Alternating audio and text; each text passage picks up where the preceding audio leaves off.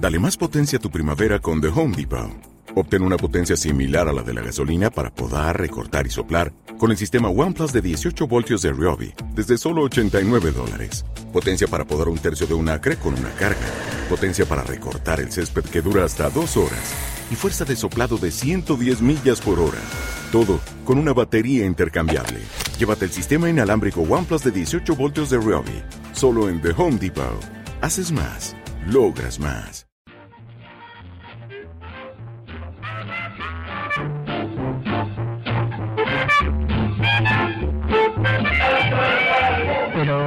estamos aquí completando o desafío tecnolóxico en cualquier FM hoxe para mañán e que tamén é bastante impresionante, eso hai que dicirlo bueno, modesto, modesto. Eh, hai tempo que temos a, aos nosos, a, o noso compañero Fernando eh, destacado xa carón do stand de Urco Editora e que levan un rato esperando por nós imos nadie paso. Eh, que levamos retraso Hola Fernando, que tal? Hola Mariano Lamano, hola a todos os compañeros de Arde Coruña. Eh, bueno, a verdade é que isto é unha maravilla que hai o que máis se move, digamos, na, na literatura coruñesa temos aquí a librería Xiaba, Tanxencia, Sanitas e Sargas e vimos aquí, como xa dixetes un instante, a librería Urco.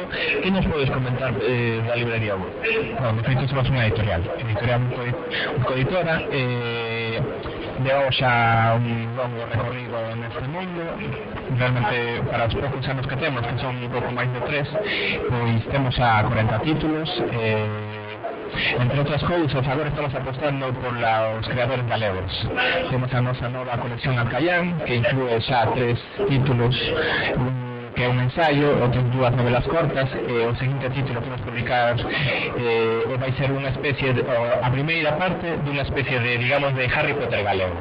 Entón creo que terá unha resposta moi positiva no público juvenil galego.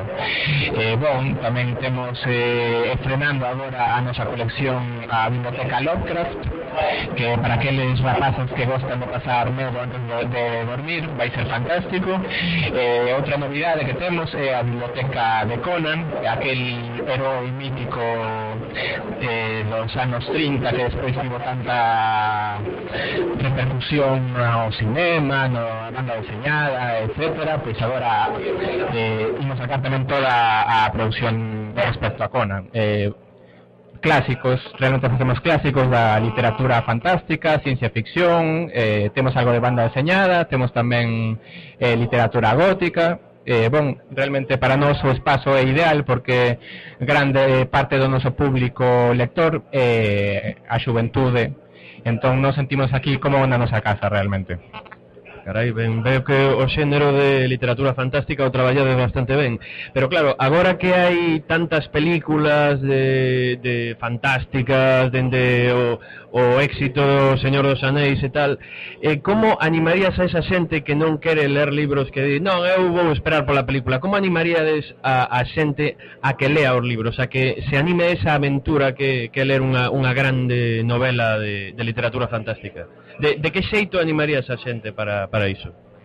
Eu creo que hai unha grande diferencia entre ler o libro e ver a película. Para min, eh, que no libro, mm, digamos, polo menos o 50%, pero seguramente máis, do que está pasando está na imaginación da persoa que está lendo. En cambio, no, nas películas tes xa todo adiante, queda moi pouca imaginación. Entón, para min, eh, é moi importante ler o libro primeiro, despois visualizar todo o mundo na túa cabeza, imaginarte como son os personaxes, como van vestidos, como é o mundo no que se desenvolven, e logo ver a película e dicir, pois mira, isto non mo imaginar así, e para min sempre é unha sorpresa ver como o director ou os creadores da película se imaginan as cousas que eu, que eu imagino dun xeito completamente distinto. Claro, porque cada lector dun libro ten un, unha visión diferente do, do, do libro. No, no caso do Señor dos Anéis, eu leí un montón de veces, e claro, eh, vin a película e dixen, pois eu non me imaginaba así a Frodo, nin a Legolas, nin tal, pero bueno, hai algún, algún libro que ata agora eh, tivera, tiverades eh, un éxito, digamos, rotundo de algún título concreto? O noso clásico en vendas, o noso bestseller realmente é o primeiro, O Corvo, de Alan Poe, e se véndese leva xa tres anos e medio editado e véndese en todas as feiras eh, normalmente que vendemos máis pero agora tivemos eh, unha sorpresa moi grata, verdade? Nos, para non ser unha aposta, pero o resultado está sendo moi positivo cos autores galegos.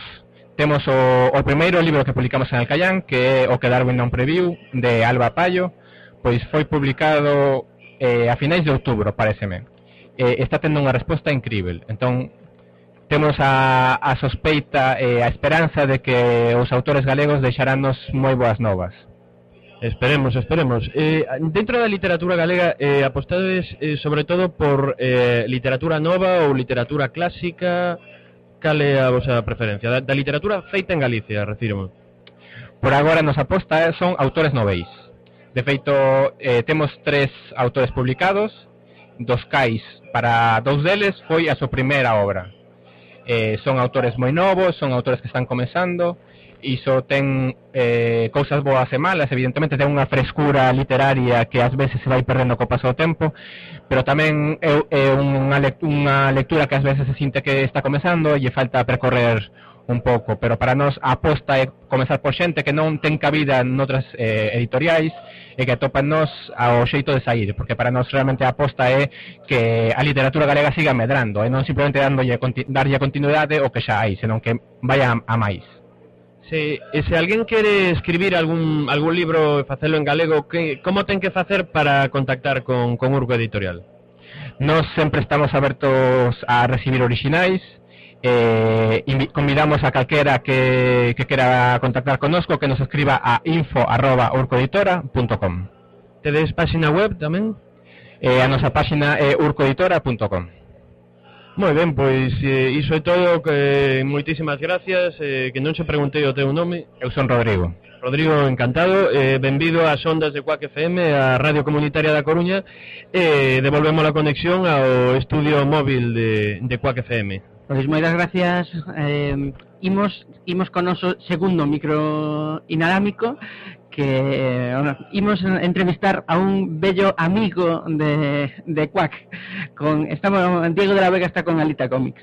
Hola, bos días, bos días aquí Dende a inmensidade do palesco Porque isto é enorme Hai moitísima xente, moitísimos estás Estamos con Alita Comics Hola, moi bos días Moi bos días, rapaces Que tal? Como, como é estar aquí no achegarte? Bueno, por agora eh, un poquinho empezando, eh, pero con, con moito ánimo e con moitas ganas de pasar aquí un bo fin de semana rodeado de, de bellos conocidos, sobre todo para a xente de Cuá, que eu tiven tamén programa, aquí famosa Alita News, eh, que moitas veces que teño, teño morriña, teño que volver. Pero bueno, sobre todo animar a xente que veña aquí a chegarte, que hai moito oferta variada e que moito batiburrillo moi, moi interesante como dicías antes, Dinco que pasa pola radio non abandona nunca en realidade, non? Senón que fai unha pequena pausa e sempre, e sempre volve. Eh, contanos un pouco, é o primeiro ano que estades en achegarte? Non, este o igual que achegarte que o segundo ano, nos tamén é o segundo ano que tamén estamos.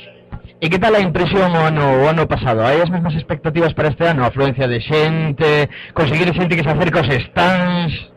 Eh, este ano creo beso moito mellor, eh, tanto a nivel de participación eh, eh, de, de, de expositores, toda historia. O sea que no só ano pasado, eh, sobre todo creo que unha aposta que forte que foi o Concello, pola cual pues, que temos que apoiar, o sea que sempre nos quixamos en plan unha cousa e outra, pois que cos políticos tal, esta é unha aposta que foi a Concello de Cultura que a verdade pois que eh, creo que eh, non, non é tanto unha cuestión sacada económica, é unha cuestión de, de estar, non? De ter unha visibilidade ou a cuestión de, de imaxe, que moita xente, pois claro, eh, que non fago cartos, non. Eh, tamén non é o tema de estar metido detrás do mostrador, é que salir fora. Antes os clientes entraban, agora hai que ir a, a pescalos, é eh, que hai que estar aí un poquinho fora a buscar a vida. Dende logo é unha boa iniciativa eh, esto a chegarte para, para que a xente visualice os proxectos que hai aquí, que hai aquí en Galicia. Bueno, fálanos un poquito da Lita Comis. Eu creo que na cidade de Coruña non hai nadie que non coñeza Lita Comis, pero fálanos un pouco. Cando empezou a da Lita Comis, canto tempo ten, onde estades, a que vos dedicades, aunque creo que a xente xa o sabe.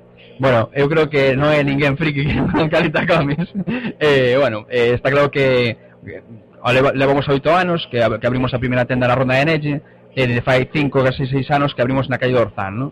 eh, bueno, pues un poquinho montei sobre as tendas polo tema de que moita xente non sabía que despois da Plaza de Pontevedra había vida porque parece, ese de todo xa despois de Plaza da Areña xa nada, non? É, é peor todavía, non? Entón, vou citar a xente, pois, pues, esa terrible que costa vía Finisterre, pois, pues, a poder acceder ás súas compras e, e bueno, nos empezamos como vendo unha, que tenga unha necesidade de, de cubrir a demanda de demanda deseñada de cómic en xeral E, e bueno, eh, imos abrindo un pouco a pouco máis o amplo de o abanico de clientes tamén. Por exemplo, pois eh, podo dicir de, de que agora somos unha das únicas tendas que temos licencia oficial de Tintín e que, bueno, te podes atopar pois, con unha persoa que se cadra non lera de cómics, pero que de pequeno se que lea Tintín, que é xente eh, acomodada, xente pois, que ben económicamente, que se gusta comprar as figurinhas de 200, 300 euros, e que, claro, que é unha cousa que se cadra non, non un tipo un cliente moi puntual, pero que sí que, que te es fiel, non?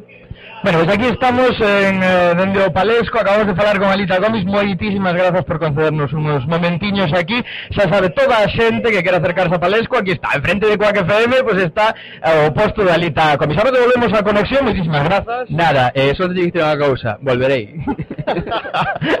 devolvemos a conexión ao estudio móvil aquí en medio do Palesco, no a chegarte. Eso esperamos que, que, que voltedes, que o que cualquier unha vez e cualquier toda a vida, non vos esquezades.